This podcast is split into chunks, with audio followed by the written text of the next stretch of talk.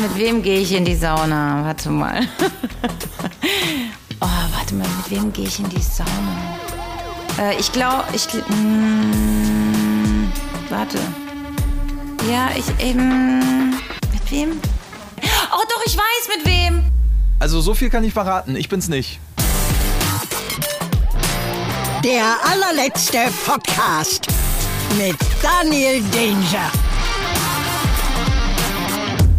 Ähm, ist irgendjemand von euch Veganer?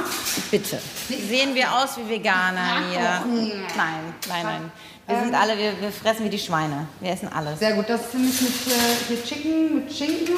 Geil. Äh, Quiche, Gemüsequiche, äh, die sind äh, hier Margarita, also Veggie, äh, Veggie, vegan und vegan. Ja. Ja. ja. Krass, guck mal. Siehst du?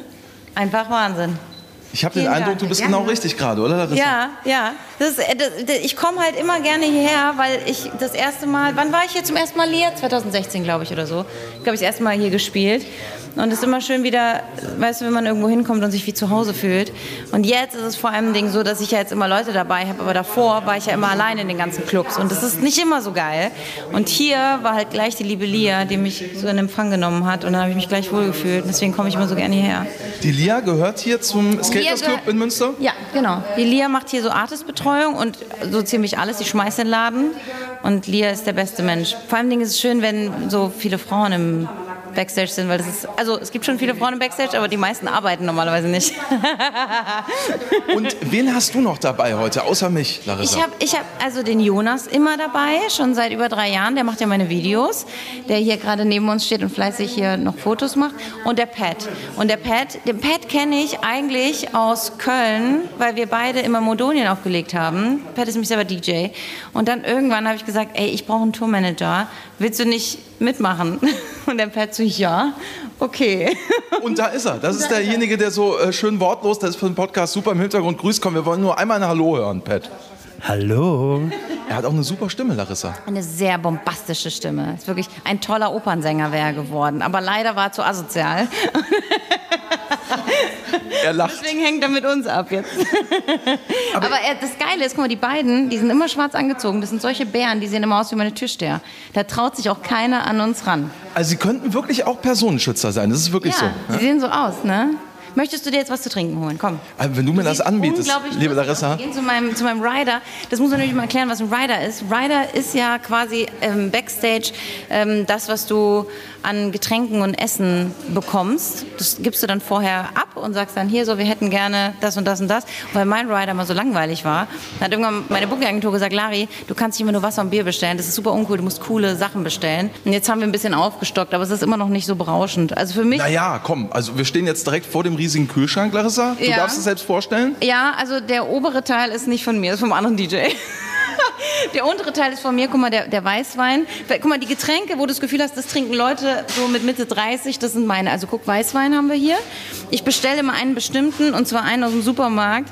Der kostet irgendwie, keine Ahnung, drei, vier Euro, aber der ist sehr gut, weil der macht keine Kopfschmerzen. Ah, okay, den muss ich mir merken. Den, ja. den musst du einmal probieren und Pfeffi muss man immer trinken, weil Pfeffi ist einfach gut. Weil dann, das ist für mich immer so gegen, also man ist nicht betrunken so arg, man ist aber ein bisschen weniger nervös, weil ich bin immer vor dem Gig nervös. Und dann trinke ich immer so einen Pfeffi, dann habe ich das Gefühl, ich weiß so wie Popeye mit dem, mit dem Spinat, so fühle ich mich dann so, hey, jetzt habe ich super Power, jetzt bin ich ein bisschen entspannter, let's go. Ja, Ich würde einfach, also hier oben links ist noch ein bisschen was für die Gesundheit, ne? Ist das auch von dir hier? nee, ist auch nicht. Ingwer-Shot. Ja, die sind von, von DJ Harris. Okay, okay. Aber der ist auch recht gesund unterwegs. Ja. Wir sind hier unten, wir haben aber auch Bier. Ja. Wir haben Bier, wir haben, was ist das hier? Gin? Nee, was ist denn das? Rum? Rum. Rum. Das ist aber von Pat. Der Rum, der Rum und Monster Energy ist von Pat. Der Pfeffi und der Weißwein ist von mir. Und was ist vom Jonas eigentlich? Hey, hallo! Entschuldige. Einen wunderschönen guten Abend, Madame. Hey. Lange nicht gesehen. Geht's dir gut? Immer. Ja, schön. Schön, dass du da bist. Ja, schön, dass du da bist. Und bist ja immer da. Ich wohne hier. Ja, du wohnst ja quasi hier, wohne ne? Ja. Wir gucken Daniel, grüß dich. Hi. Tio, freut mich. Der spielt vor mir. Hast du bisher immer Meine gemacht. Flasche steht da vorne, ich habe die schon halb ausgetrunken, deswegen wundert euch nicht, wenn ich gleich ein bisschen lalle, ne? Ja, aber das ist doch schön. Wir lallen hier später alle noch. Bis später. War schön, dich zu sehen. Ja. Larissa, Äh, wir machen es ja? kurz. Ich trinke einfach das gleiche wie du. Ja, dann äh, trinken wir jetzt erstmal ein Wasser Und vielleicht ein Bierchen. Komm, So, ist immer gut. also, Ja, aber ich muss. Mittlerweile ist nämlich das Gute. Ich weiß jetzt mittlerweile immer, wie viel ich trinken kann, Ich nehm dir was um, danke, um äh, normal zu sein sozusagen. Weißt du, ich darf ja nicht betrunken sein. Oder das heißt, darf nicht, ich darf schon, aber ich will nicht, weil ich muss mich dann konzentrieren. Und dann so gegen Ende des Sets, so zehn Minuten vorher, dann bin ich so, okay, jetzt ist eh gleich rum, jetzt ist alles geil, jetzt kann ich ein Bierchen trinken. So. Und dann trinke ich während dem Gig manchmal noch ein bisschen Bier, aber nicht so viel. wir gehen jetzt gerade hier in so ein kleines Hinterzimmer. Das hast du extra heute für mich quasi. Für dich reserviert. Wahnsinn. Ja. Ja. Das Aber ist in den Katakomben hier und jetzt sind wir hier schon drin. Es wird auch ein bisschen. Oh, Halleluja. Soundtechnisch ein bisschen anders, aber es ist eigentlich fast wie ein Radiostudio hier, oder? Super Ein Sound. bisschen, Ja, ne? Vor allem, ich mag halt irgendwie den Ort hier, weil das halt so, es ist alles so ruhig. Deswegen ist es so witzig, dass Q gerade, der, der DJ eben erzählt hat, äh, dass er schon was getrunken hat und später noch lallt, weil eigentlich ist es, also wenn ich hier aufgelegt habe, war das immer ein sehr nettes Ambiente, weil das ist so ein geteilter Backstage. Und die Leute, die hier eigentlich immer aufgelegt haben, also wenn ich zumindest aufgelegt habe, waren alle so, entspannt. Weißt du, es war nicht so dieses, oh, wir sind so cool und wir müssen jetzt alle Shots trinken, wir sind alle besoffen und yeah und alle, keine Ahnung, äh, Leute, die wir noch auf, auf der Tanzfläche aufgabeln, dürfen alle mit hoch und wir machen alle Party, sondern es war irgendwie immer alles so, so, so nett. Weißt du? Also, das ist, glaube ich, aber auch einfach die Partyreihe. Die holen sich DJs, die halt so nett sind. Aber es ist vielleicht auch das Genre. Ne? Ich habe so das Gefühl, House- und, und Techno-Genres, also die Leute zumindest, die ich jetzt kennengelernt habe, sind nett. Obwohl ich eigentlich sagen muss, ich habe eigentlich immer nur nette Leute. Oder? Jonas, wir haben eigentlich meistens so die DJs, die da sind, sind immer nett. Wir sind halt wenig im Backstage. Ja. Gell? Jonas, ein Arschloch haust du jetzt raus, oder? Komm, wer war scheiße? Nee, das dürfen wir nicht machen. Wir sind, wir sind, Er also, hat kurz gezuckt. Also, wenn du ihn jetzt nicht eingefangen hättest. also man muss sagen, also Pat, Jonas und ich, ich muss echt sagen, wenn wir drei unterwegs sind, wir verstehen uns immer gut mit allen. Wir sind aber trotzdem auch krasse Lästerschwestern. Danach sagen wir, guck mal, der war doof oder der war doof. Aber in der Regel eigentlich mögen wir alle. Ja. Also alle eigentlich, ne? Also ich muss auch sagen, ich habe jetzt auch noch nie mitbekommen, dass es so Stress gab oder so. Oder das weiß nicht. Hinter den Kulissen, dass man sich dann aufs Maul Ja. gehauen hat oder so. Nie. Aber ich glaube, das ist auch, wie gesagt, das Genre. Ich glaube, es kommt halt voll drauf an. Ich kann mir vorstellen, dass so Partys, äh, die so Heavy Metal sind, Techno, House und so, ist irgendwie alles entspannt. Drum and Bass sind eigentlich immer coole Leute. Die ganzen, also generell Bass, Bass-Publikum und Bass-DJs, habe ich immer das Gefühl, sind alle nett. Ich weiß nicht, ich habe das Gefühl, dass Hip-Hop eher so das ist, wo so ein bisschen das so aggressiver rüberkommt. Aber das kann ich selber zum Beispiel gar nicht sagen, weil ich nicht auf so Partys auflege. Mein Genre ist ja nicht Hip-Hop. Bevor wir weiterreden, Larissa, Wie kriegen wir das Bier auf, ist die große Frage, gell? das wollte ich dich gerade fragen. Ja. Jonas? Ich habe kein Feuerzeug mehr, ich rauche ja nicht mehr. Oh, stimmt! Oh nein! Aber guck mal, er hat eine Idee.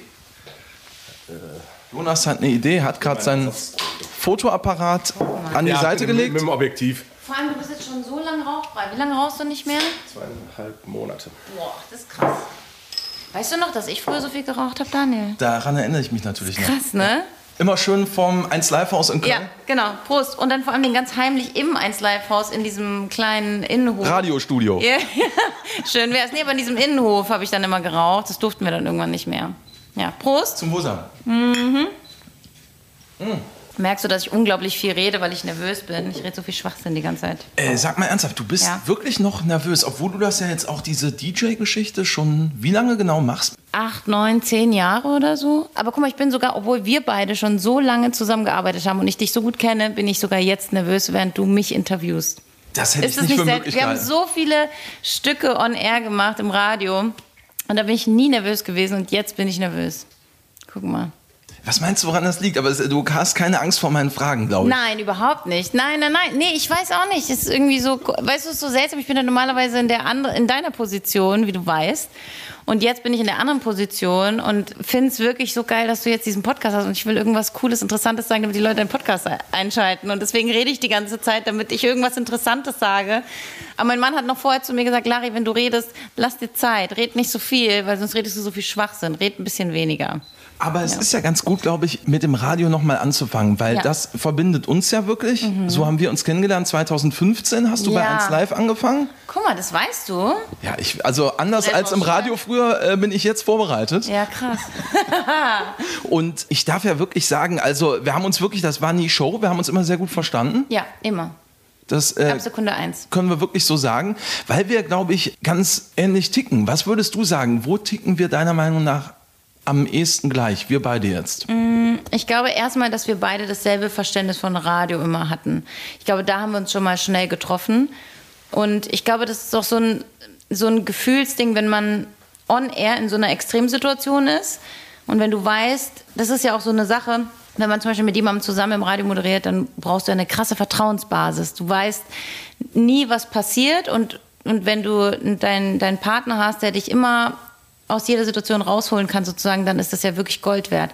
Und, ähm, und zum Beispiel Philipp Iserevic, mit dem ich lange zusammen moderiert habe, da war das so, wir haben uns blind verstanden. Aber wenn jemand so als Reporter reinkam, so wie du, mit dem man nicht jeden Tag moderiert hat, wenn man dann weiß, ey, ich kann jetzt sagen, was ich will und der andere, mit dem ich eigentlich jetzt nicht so eine Routine habe, kann mich immer aus dem Dreck ziehen, weil ich, weil der weiß einfach so, wie man die Situation rettet. Also zum Beispiel ein Song bricht ab oder keine Ahnung, irgendwie der Rechner bleibt hängen oder mh, keine Ahnung, man, man redet über was und merkt, oh, ich jetzt weiß ich gar nicht mehr, wie das, was für ein Wort ich, ich brauche oder ne, weißt du? Das ist schon geil. Ich glaube, das war bei uns einfach so, das hat einfach sofort geklickt. Unsere, unsere Sendungen waren immer so leicht. Ja, ich glaube, bei uns war das auch so, dass wir ähm, Radio, wir haben Respekt davor, wir haben nicht so eine Ehrfurcht, so eine Angst. Weißt du? Das finde ich eigentlich einen ganz guten Punkt. Äh, Ich Ja. glaube, ich würde uns auch beide als relativ mutig einschätzen. Mhm. Also auch auf der Antenne, also in der Live-Situation auch Ja. mal vielleicht ein Wort oder einen Satz oder vielleicht auch mehrere Sätze zu sagen, wo man einfach auch nicht mehr so oft drüber nachdenkt vorher, wie vielleicht andere dann vielleicht doch schon. Aber ich glaube, das ist auch so eine Sache, dass ich so manchmal das Gefühl habe, dass die Leute beim Radio sich so ernst nehmen, weil sie das Gefühl haben, sie sind die, das Wichtigste an dieser Sendung. Und so ist es halt nicht. Sondern du bist die Person, die dafür sorgen soll, dass die Leute weiterhin am Ball bleiben und weiterhin den nächsten Song hören wollen und, und bist dafür da, den Leuten eine coole Info zu geben und sie zu entertainen. Aber es geht nicht darum, dass du jetzt der wichtigste Mensch bist und jetzt erzählen musst, was du heute Morgen irgendwie gefrühstückt hast. Weißt du, ich glaube, das ist auch so dieses Ding, dieses, so wenn Leute zu sehr um sich kreisen und denken, sie sind jetzt die wichtigste Person der Welt, dann nehmen sie auch alles um sich rum zu wichtig und verlieren so ein bisschen Leichtigkeit, weil sie könnten ja ihr Gesicht verlieren. Weil sie sind ja so wichtig, dass sie alles perfekt machen müssen. Und wir waren beim Radio halt immer so, dass, also das Gefühl hatte ich, dass wir nicht uns zu ernst genommen haben, weißt du, sondern auch einfach zwischendrin mal einfach uns auch kaputt lachen konnten und so. Das war immer sehr schön. Ich fand das super. Weißt du hast mal irgendwo die Frage gestellt bekommen, hast du dir das eigentlich alles groß erarbeitet oder ist dir das zugeflogen? Da hast du ganz plump direkt geantwortet, nee, ist mir zugeflogen. Ja, also Das es ist ist, ja halt, auch eigentlich- Es ist, also beim Radio würde ich sagen, da nicht. Also da habe ich ja die klassische Radioausbildung gemacht. Ich habe ja Medienkommunikationswissenschaften studiert, dann habe ich mein Volontariat ganz normal im Radio gemacht, habe mich ganz normal bei 1 Live beworben, bin da durchs Casting gegangen, so wie alle anderen auch. Da würde ich sagen, das habe ich mir auf jeden Fall erarbeitet. Und beim Auflegen war es auch so, dass ich mir das auch erarbeitet habe. Aber ich, ich, ich hatte, so wie jeder DJ, weil Auflegen ist immer anstrengend, genauso wie Radio machen. Nur ich hatte das Glück, dass ich zufällig offensichtlich genau den richtigen Moment erwischt habe, wo das, was ich gemacht habe, halt irgendwie aufgefallen ist und den richtigen Leuten gefallen hat und das funktioniert hat. Und beim Fernsehen war es so, dass ich mir das zum Beispiel gar nicht aktiv ausgesucht habe. Da war das wirklich so, dass Jan Böhmermann mich bei 1 Live gehört hat und gesagt hat, willst du nicht meine Gags schreiben, bist lustig. Und dann kam Das war auch 2015. Genau, das war auch direkt 2015. Das war, da war ich gerade mal ein paar Monate bei 1 Live und der hat meine Sachen gehört. Und dann war ich bei ihm Autorin und auch im Ensemble dann. Und daraufhin kam dann irgendwann über Facebook eine Nachricht von Christian Ulm.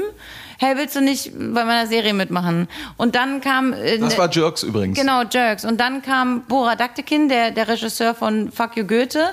Hey, willst du nicht bei meinem Film mitspielen? Ich mach dir da eine Rolle rein. Und du dann so, wenn es sein muss. und ich so, ja klar, warum nicht, ja? Und so ging das halt immer weiter und weiter und weiter. Waren jetzt natürlich auch nicht die schlechtesten Angebote, muss man auch mal Es ehrlicherweise waren sagen. super Angebote und es hat auch immer Spaß gemacht. Aber wie gesagt, das war dann halt irgendwann, es waren halt so viele Baustellen, weißt du? Und, dann, und das, wie gesagt, das hat auch alles Spaß gemacht. Aber irgendwann habe ich gesagt, ja, okay, jetzt, wann ist denn mal, wann habe ich Pause sozusagen, weißt du? Und es ist ja auch so dieses, wenn man, ich habe gemerkt jetzt, wenn ich frei hatte, war ich trotzdem nicht frei. Weißt du, ich hatte immer den nächsten äh, Job im Kopf und ich war irgendwie nicht, nicht so richtig da wie jetzt. Weißt du, jetzt, wo ich die Sachen alle reduziert habe, bin ich viel mehr da und, und erlebe meine Jobs sozusagen bewusst, indem ich ganz aktiv sage, hey, ja, das ist ein cooles Angebot, aber ich schlag das jetzt aus. Ich bleibe jetzt einfach auf der Terrasse sitzen und trinke da mein Käffchen sozusagen. Umso okay. glücklicher bin ich, dass du mein Angebot nicht ausgeschlagen Daniel, hast. Und natürlich nicht. Also, darauf, Daniel, Prost. oder? Bei dir sowieso nicht. Nee, aber das ist zum Beispiel auch so eine Sache, mir war das immer wichtig. Also ich bin zum Beispiel nie nach Geld gegangen. Bei den, also gerade auch beim Fernsehen bin ich nie nach Geld gegangen und nie nach, ja, wie viele Leute sehen die Sendung oder so. Zum Beispiel auch bei Sieben Tage, Sieben Köpfe, ne? Da hat mir jeder von abgeraten. Das Feedback war auch nicht besonders gut. War eins der, der besten Shows, die ich gemacht habe. Es war einer der geilsten Sendungen, die ich gemacht habe. Es hat so Spaß gemacht, Sieben Tage, Sieben Letztes Köpfe. Jahr, Guido Kanz hat moderiert. Ja, und es war wirklich, also ich habe wirklich auch echt so Nachrichten bekommen, du hast dich verkauft für RTL, was für eine Scheißsendung, das ist der, äh, wie blöd und so. Es war einer der besten Sachen, die ich gemacht habe. Also, und das war mir klar. Ich wusste, ich habe zu meinem Manager gesagt, ey, das, also mein Manager ist mein Papa. Wir managen quasi zusammen. Schöne Grüße. Ja, also wir machen das quasi ja eh alles zusammen. Also er macht die Zahlen und ich entscheide sozusagen. Also, ne? Und, äh, und da habe ich aber schon zu ihm gesagt, pass auf, nur dass du Bescheid weißt. Das wird auf jeden Fall schlechtes Feedback geben. Ich spüre das, ich weiß das und ich habe auch schon Nachrichten von Leuten bekommen, so macht das nicht. Und, äh, und ich habe gesagt, aber lass dich davon nicht beirren. Es ist egal, wir machen das, weil ich glaube, das wird mega Spaß machen. Weißt du, weil das war so was ganz Neues, selber Stand-up zu schreiben. Das hatte ich vorher in meinem Leben nicht gemacht und äh, das, das war zum Beispiel eine super Sache. Und dann gab es andere Angebote, die ich bekommen habe, die extrem krass gewesen wären, mit viel, äh, ja, mit hoher Gage und die ich nicht gemacht habe, weil ich gesagt habe, die Leute sind scheiße, die da sind oder irgendwie das passt nicht zu mir, das fühle ich nicht, da stehe ich nicht dahinter. Und ja, Jetzt muss ich natürlich, weil es die Leute interessiert, Larissa, das weißt du, einmal fragen, äh, was das für Produktionen waren. Und da bin ich auf deine kreative Antwort gespannt. Ähm, die, die, die ich ausgeschlagen habe, alles Dinge im Bereich ähm, nicht Lari.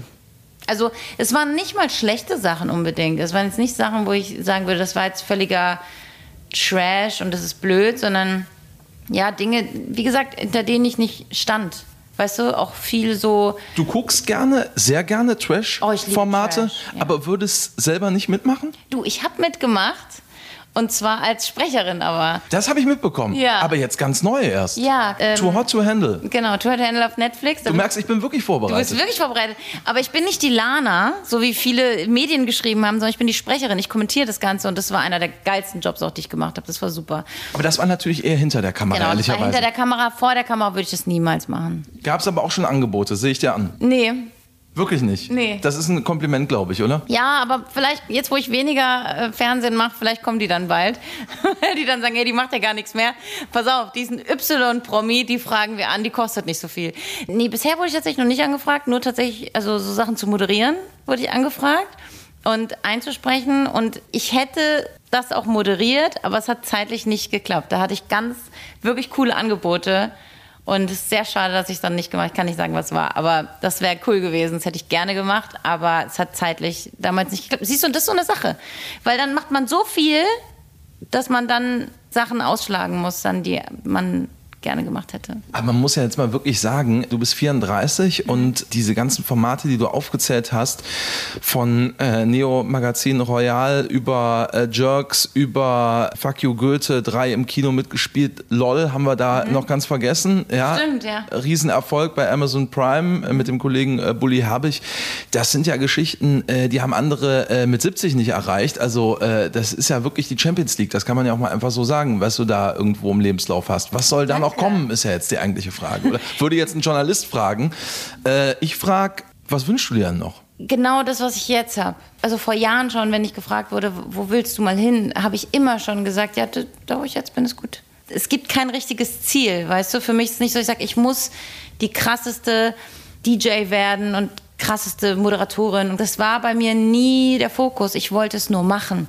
Ich wollte nur moderieren, ich wollte auflegen, ich wollte Musik machen, ich wollte produzieren, ich wollte lustige Dinge erzählen und dabei Leute haben, die es interessiert.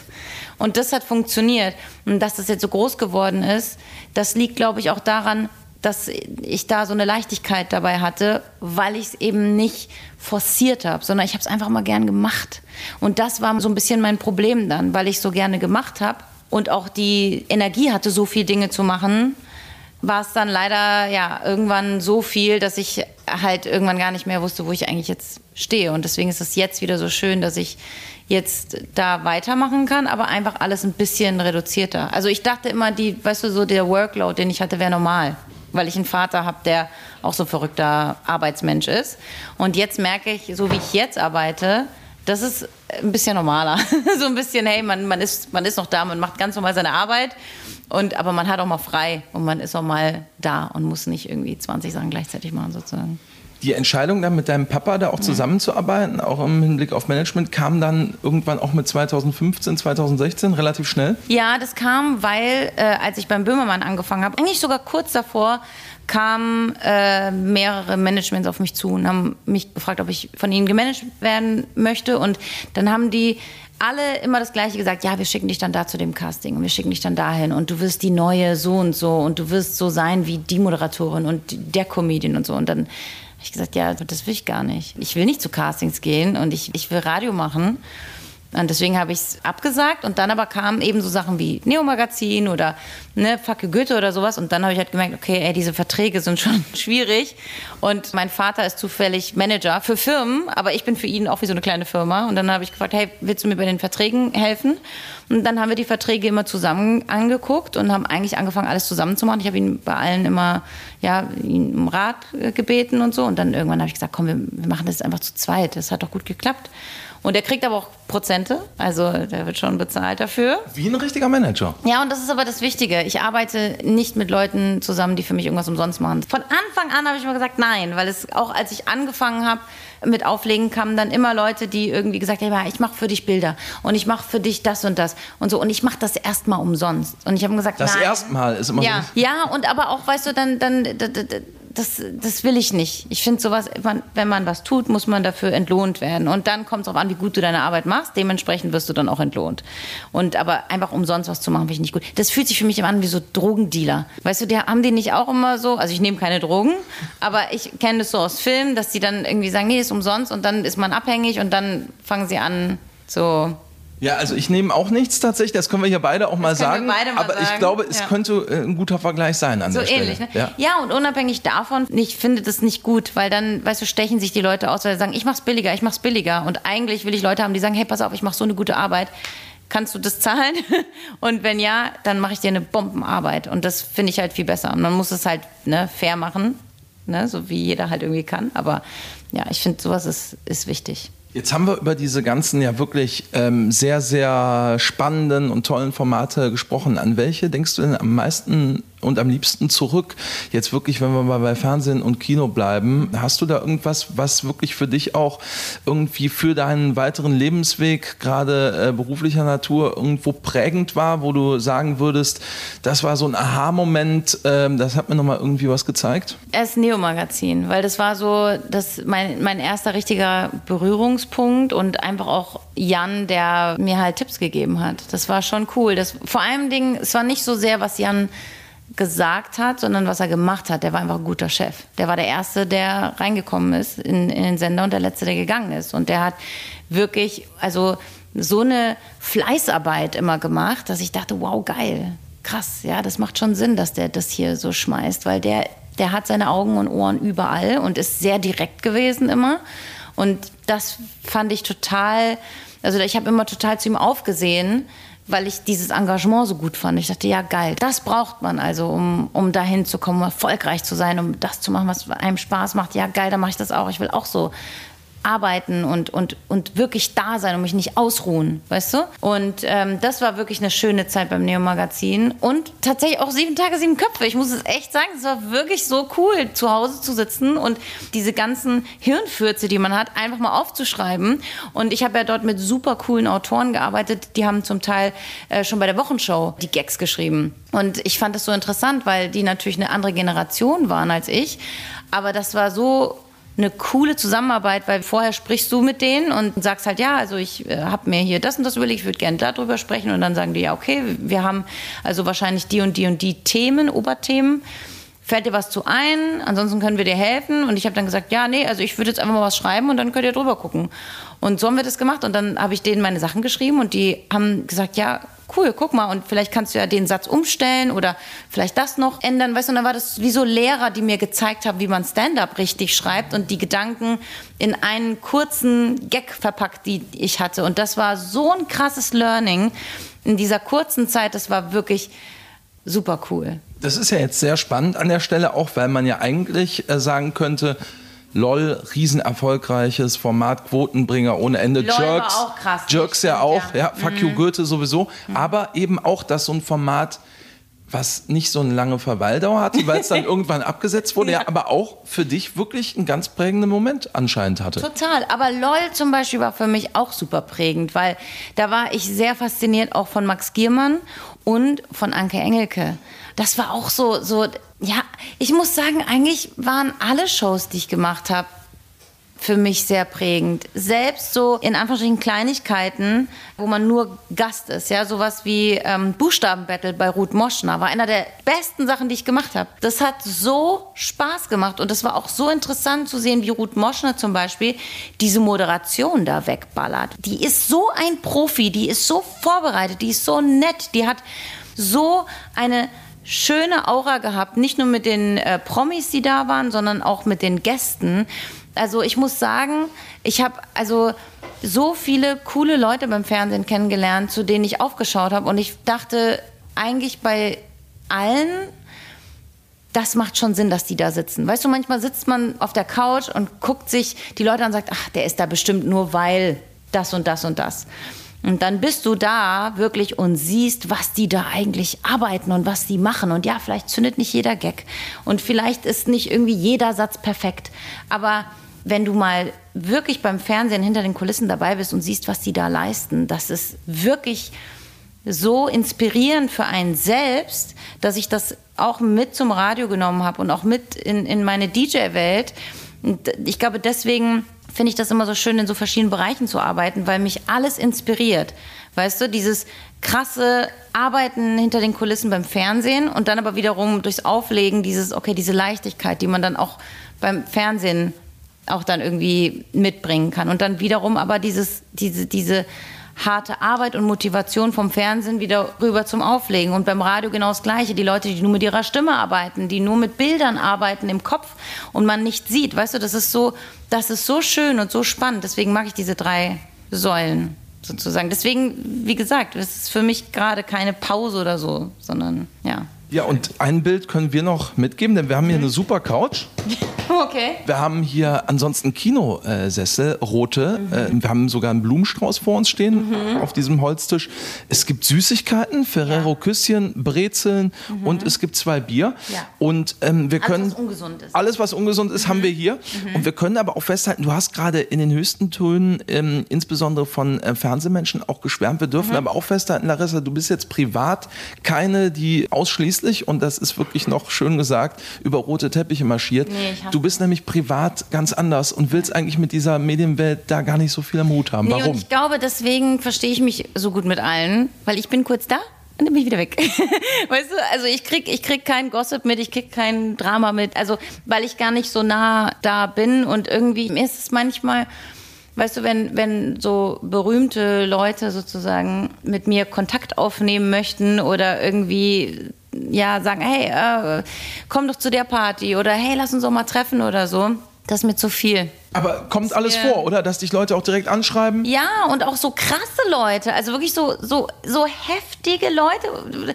Das ist mir, das ist mir einfach zu viel, weil das ist, ich habe da, das, das ist, als ob man als Kind vom Weihnachtsmann steht und dann nichts mehr rausbekommt, weil es der krasse Weihnachtsmann, den man so cool findet.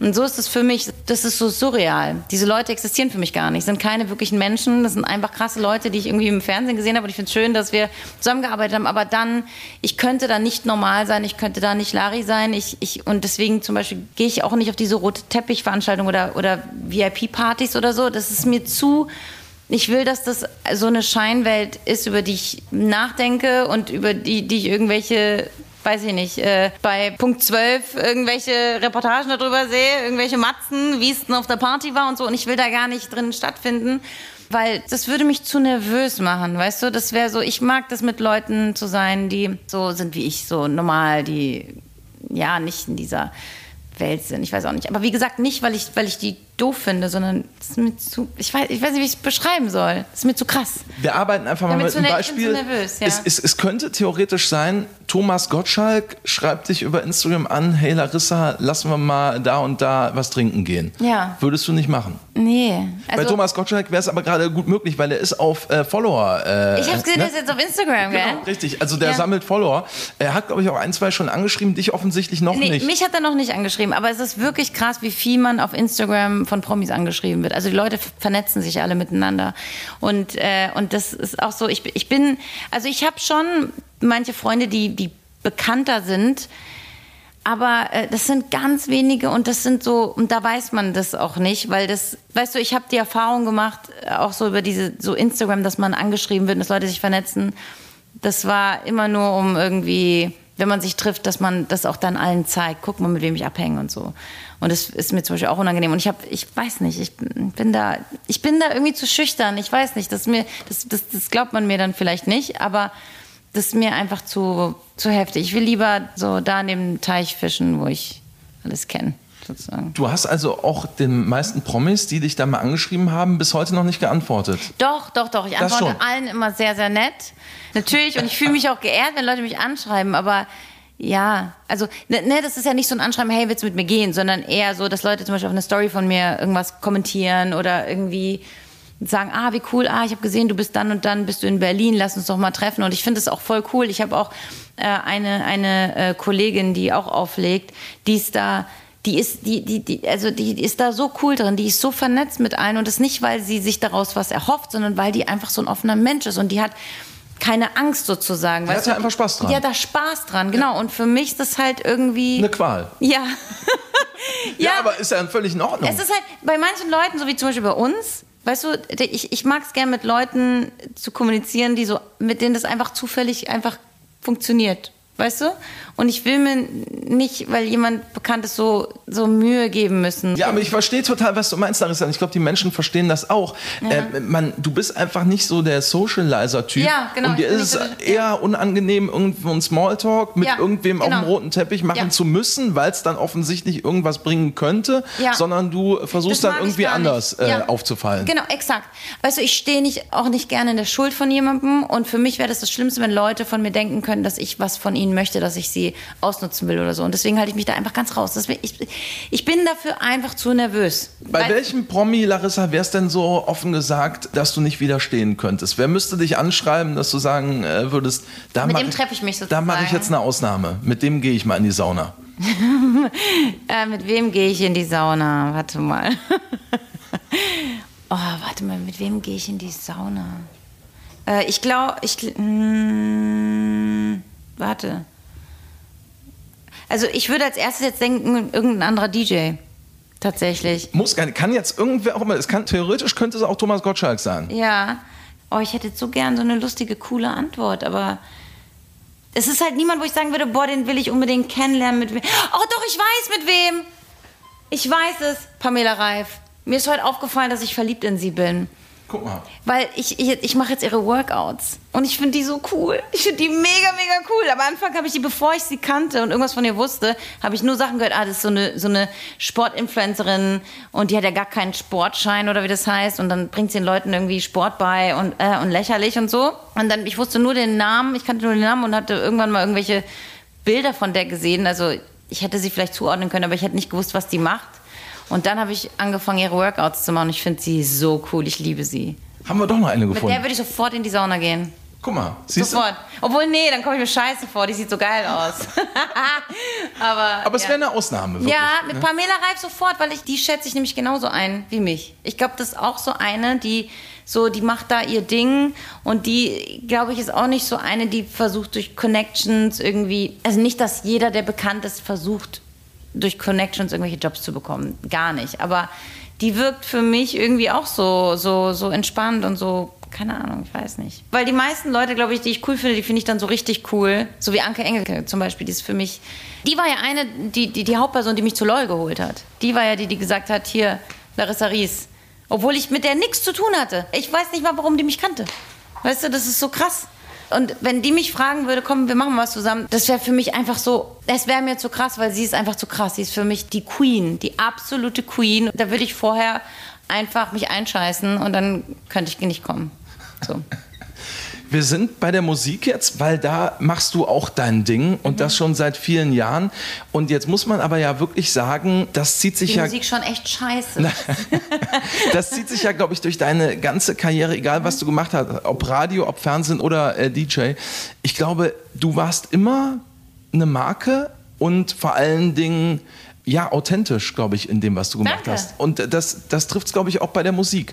Es wirkt so für mich, als derjenige, der dich auch bei Perukaville unter anderem mal gesehen hat, als ob du das von der ersten bis zur letzten Minute wirklich auch fühlen würdest. Und ähm, das muss man ja auch mal sagen, wissen wir auch in der Szene, um es vorsichtig auszudrücken, ist ja vielleicht nicht immer bei jedem so. Manche können ja auch wirklich sehr gut Schauspielern.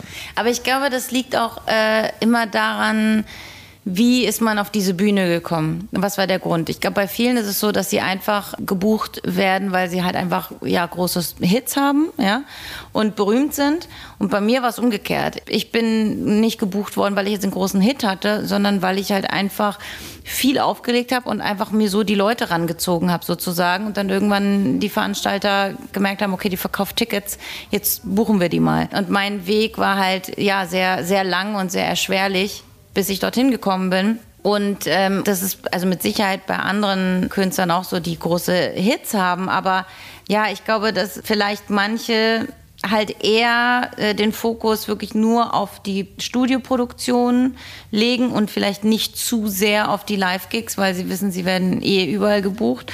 Und ich glaube, wenn man halt äh, den Weg durchs Live-Auflegen da hochgeschafft hat, auf Perukaville und so weiter, dann hat man vielleicht einen anderen Fokus drauf. Ich weiß es nicht. Also bei dir ist es auf jeden Fall, du äh, gehst es auch physisch, körperlich sehr mit, deine Gigs. Boah, ich sag's dir, ich, ich hab, seit Januar habe ich wieder mein neues Trainingsprogramm, auch dank Pamela Reif, begonnen. Weil ich merke einfach, jedes Jahr wird's härter. Weil, also, das, das ist ja, das ist wirklich ein Workout. Und ich muss da mittlerweile echt meinen Sport machen. Also für alle, die es noch Um nicht gesehen haben, du hüpfst, springst, machst eigentlich Ja. alles. Ja, ich könnte es auch gar nicht anders. Also das ist für, für mich auch, wenn ich auflege, ich habe ganz am Anfang, als ich aufgelegt habe, mich immer gezwungen, mich zurückzuhalten und nicht so viel rumzuhampeln, weil das super dumm aussieht, wie ich mich bewege. Und irgendwann habe ich aber gemerkt, dass die Leute auch sich so dumm bewegen wie ich. Und dann haben alle sich dumm bewegt und jetzt funktioniert es irgendwie so. Ne? Also äh, das ist tatsächlich keine Verkaufsmasche, sondern das, ich kann, ich, ich bin auch so im Club, ich bewege mich halt so und ich muss immer hüpfen und springen und merke jetzt, dadurch, dass ich halt jetzt länger wirklich auch dann Sport mache, dass es jetzt auch einfacher ist und ich jetzt länger durchhalte, weil ich hatte zum Teil wirklich manchmal mich so verausgabt, nach einer Stunde war ich tot und jetzt halte ich länger durch. Und also so, finde ich, müssen DJ-Sets sein. Weißt ich habe manchmal das Gefühl, dass nach den ersten 20 Minuten hast du das Set eigentlich gehört und dann hast du nicht mehr so Bock.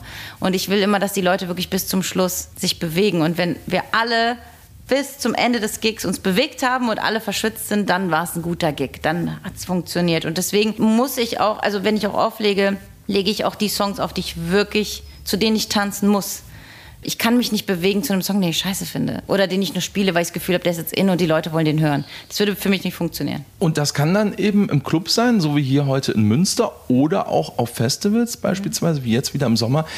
Letztes Jahr mit Sicherheit für dich ein ganz besonderer Moment. Das erste Mal bei Perukaville auf der Mainstage. Da weiß ich, da warst du vorher auch auf jeden Fall leicht nervös. Oh, ich bin gestorben. Also es war, da war ich, oh mein Gott, da war ich so nervös. Und dann die ersten 15 Minuten gab es auch Fehler bei meinen Playern. Und ich habe den Fehler nicht gefunden. Da war irgendwas umgestellt und ich habe nicht rausgefunden, was, was das war. Oh, das war so furchtbar. Und dann war es aber einer der besten Gigs. Das war so cool. Und dieses Jahr spiele ich wieder auf der Mainstage. Und, das, und da, ich werde genauso aufgeregt sein. Das, das hört gar nicht auf. Aber das ist jetzt auch mal interessant für die Menschen, die denken ja immer, ja, dann äh, rennen die da hoch, dann machen die einmal auf Play Ja. und springen dann ein bisschen. Ne? Mit den Klischees können wir heute auch mal äh, ein bisschen aufräumen. Ich glaube, es kommt auch darauf an, welcher DJ es ist, weil es gibt schon welche, die Play drücken. Aber ich denke halt immer, also wenn man nur Play drückt, was macht man dann? Weißt du? Für mich, also ich könnte mir natürlich auch Songs so, so vorher zusammen produzieren, dass ich nichts machen müsste, aber dann, da ist ja der Spaß dann weg. Ich finde ja gerade dieses Also bei mir ist es zumindest so, der Spaß kommt ja mit dem Adrenalin. Der Adrenalin ist da, wenn du nicht genau weißt, ob jetzt der Übergang hinhaut oder nicht. Und manchmal merkst du, oh verdammt, da ist ein Fehler. Jetzt habe ich nur noch ein paar Sekunden. Schnell, welchen Song nehme ich als nächstes? Und so, oh, ich liebe das. Und da schließt sich der Kreis dann auch wieder zum Radio an der Ja. Stelle, oder? Ja, Da ist es total. ja im Prinzip genau so. Ich finde Radio und Auflegen hat super viele Parallelen. Super, super viele Parallelen. Zwischendurch sagt man auch mal ein bisschen was. Ja. Das machst du als DJ auch. Ja, also ich habe früher habe ich es gar nicht gemacht, weil es mir unangenehm war und dann irgendwann hat Pat gesagt, Larry, sag mal was. und jetzt versuche ich immer wieder mal ab und zu was zu sagen und ich merke, das ist tatsächlich ganz gut. Aber ich will nicht zu viel sagen, weil ich mag diese Marktschreier nicht, die alle zwei Sekunden irgendwas labern. Wo seid ihr? Ja, wo sind eure Hände und so. Manchmal finde ich es ganz geil, wenn DJs das machen, weil ich denke, ja, stimmt, wo sind eigentlich meine Hände? Hoch damit, ja, da finde ich es ganz cool. Aber manchmal finde ich es auch zu viel und dann denke ich so, ey, okay, pass auf, wir sind hier nicht auf der Kirmes, jetzt halt's Maul und leg auf, ich will den Song hören und nicht, dass du die ganze Zeit reinlaberst. Und ich versuche immer so ein bisschen so eine Waage zu halten, dass ich ab und zu auch da bin und den Leuten was sage und, ne, und wir so, ja, die merken, dass, dass ich anwesend bin. Und dann will ich aber, dass die Leute auch wirklich einfach nur die Musik hören und auch ja, die müssen mich auch jetzt nicht dabei die ganze Zeit angucken, weißt du? Die können auch einfach die Musik fühlen, sozusagen. Was dürfen wir, gerade auch was die Musik angeht, in naher Zukunft noch erwarten von dir? Ganz viel. Ich darf natürlich wieder nichts verraten. Aber, Aber es ein bisschen was, bei mir darfst du ein bisschen was verraten. Komm, Also es Larissa. wird auf jeden Fall jetzt äh, hausiger wieder. Und es kommen auf jeden Fall jetzt ein paar Songs hinterher. Mehr kann ich nicht sagen. Kann ich dir danach, wenn es aus ist, kann ich dir. Wann kommen die denn? Darf ich auch noch nicht sagen, aber jetzt bald. Jetzt, ich, Dieses Jahr? Ich habe du, ich habe jetzt, das ist nämlich das Ding, deswegen sage ich auch die ganze Zeit, ich habe gar ich habe keine Pause gemacht oder so, weil ich bin unglaublich viel gerade mit Larry Luke beschäftigt und es sind sehr viele Songs gerade entstanden. Gerade jetzt, weil ich halt eben mehr Zeit hatte und die baller ich jetzt demnächst alle raus. Aber ich muss jetzt gerade erstmal, wir müssen jetzt erst Termine finden und so, mit der Plattenfirma muss dann alles erstmal so geregelt werden und dann haue ich die alle nacheinander raus, aber es ist alles sehr, sehr motivierend, sehr schön. Und alle Menschen, die sich jetzt vielleicht gerade fragen, Larissa, Mensch, jetzt sitzen die da nachts in Münster. Was macht denn das arme Kind und auch der Mann? Die sitzen ja alleine zu Hause. Ja. Die können wir beruhigen und denen können wir sagen, Ja, äh, die sind zu Hause und schlafen, nehme ich mal an. Ich weiß es nicht. Also mein Mann hat mir auf jeden Fall vorhin noch äh, ähm, ein Foto geschickt, dass er gerade, also meine Tochter schläft und er sitzt am Schreibtisch und bemalt gerade seine Warhammer-Figuren. Also das ist das, was zu Hause abgeht. Aber es ist super Arbeitsteilung bei euch, wirklich. Ja. Ne? Weil du ja tatsächlich jetzt durch diese DJing-Geschichte, die Ja. am Fokus ist, auch einfach sehr viel Zeit für Familie und für eben dein Kind hast. Ja. Und auch deinen Mann zwischendurch, wenn du Lust Also, hast. ja, also es hat überraschend vorher auch also funktioniert, dass wir uns da echt immer ganz gut abgewechselt haben und so. Also ich hatte jetzt nie irgendwie eine Nanny oder irgendwie sowas. War auch sowas, wurde ich ganz oft gefragt, ja, hast du eine Nanny, hast du eine Haushaltshilfe? Hast du... Und ich gesagt, nein, das mache ich alles selber. Natürlich nicht. Weiß ich nicht, fände ich irgendwie komisch. Und ähm, ja, und jetzt ist es natürlich besser, weil ich jetzt halt mehr, also die ganzen Larry Luke Sachen zum Beispiel, da kann man viel von zu Hause aus machen. Gott sei Dank, heutzutage ist das ja technisch möglich. Und ich habe ja mein Management in Frankfurt, das Larry Luke Management, das ist ein anderes tatsächlich. Das sind dann richtige Menschen, das ist Stefan Dabruck. Das ist nicht Also- dein Vater. Das das wäre eine Nummer zu viel Das wahrscheinlich. wäre, ja, nee, nee, nee. Und äh, Stefan äh, macht mein Management und das Coole ist, dass, also Stefan Dabruck Management hat dort im gleichen Gebäude Studios.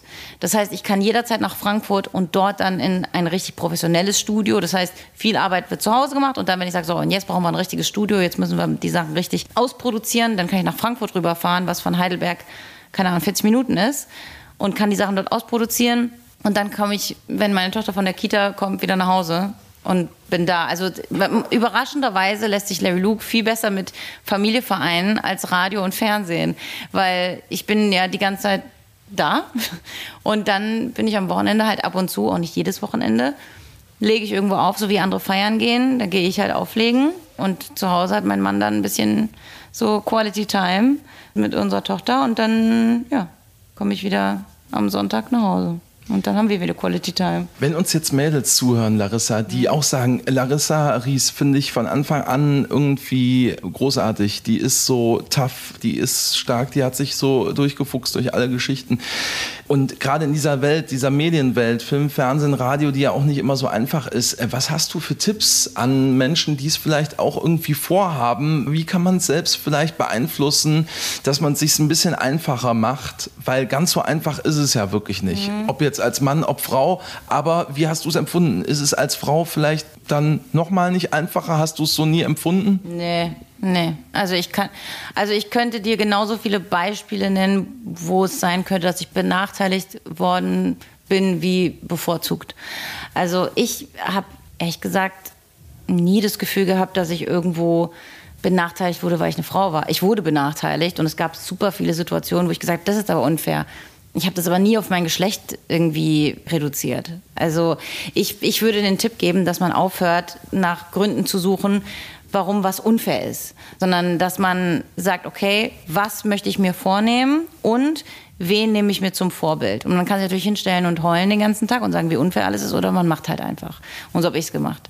Und ich habe mir dann zum Beispiel angeguckt, okay, wen finde ich cool? Und dann habe ich mir deren Werdegänge angeguckt. Was haben die gemacht? Haben die eine Ausbildung gemacht? Haben die die richtigen Leute gekannt? Wie sind die da hingekommen? Und was muss ich tun? Und so habe ich mir dann halt die richtigen Vorbilder genommen und das waren sowohl Männer als auch Frauen. Also Unter anderem bei dir haben wir rausgehört, Anke Engelke. Anke Engelke, Jan Böhmermann, Valentino Kahn, Alice in Wonderland, also wenn wir so im DJ-Bereich bleiben, beim Radio äh, zum, unsere, unsere äh, äh, 1 Live Morning Show zum Beispiel. Die allerletzte Frage. Die Diskussion ist ja immer wieder irgendwie auch Männer, Frauen und so weiter. Finde ich aber ganz erfrischend, dass Oh, du ich sagst, kann es nicht mehr hören. Ich sag's dir, dieses, ach Gott, ja, es gibt immer Ungerechtigkeiten, aber pff, ich habe keine Zeit, um den ganzen Tag über Ungerechtigkeiten nachzudenken. Ich will darüber nachdenken, was ich machen kann, damit ich dahin komme, wo ich hin will. Und ähm, ja, also ich, ich meine, es gibt natürlich, ne, als, als Frau alleine aufzulegen, ist auf jeden Fall eine, eine also sicherheitstechnisch schwierig, ne? Wenn du dann alleine morgens um fünf aus dem Club laufen musst und irgendwie allein zum Taxi laufen musst, ist nicht so geil. Das habe ich auch hinter mir. Die ersten Jahre habe ich immer alleine aufgelegt und bin durch die ganze äh, Republik gedüst und, und ständig nachts um fünf und sechs irgendwie aus dem Club gekommen und musste dann da alleine irgendwie zurück zu den Hotels oder in irgendwelche Hostels und so. Das ist, das, da würde ich schon sagen, ist das schon ein Nachteil. Aber ich glaube zum Beispiel auch, also dass ich äh, viel Aufmerksamkeit bekommen habe, weil ich eine Frau war, die sehr harte Sets gespielt hat, was nicht so gängig war. Und es gibt nicht so viele Frauen, die auflegen. Und, oder zumindest weniger als Männer. Und dann fällt man da natürlich eher auf. Also weißt du, deswegen finde ich das so schwachsinnig, mich damit auszuhalten. Aber da war, war also ich habe so das Gefühl, wir reden auch so viel über, über alles, was unfair war und, äh, und nicht über die Dinge, wo wir vielleicht bevorzugt wurden, weißt du? Deswegen, ja, dieses Geheule, ich kann es nicht mehr. Ach, ich habe das Gefühl, Leute sind so verweichlicht alle und alle rumheulen. Kann es mir, kann's mir nicht mehr anhören. Das war der allerletzte Podcast mit Daniel Danger. Bis zum nächsten Mal.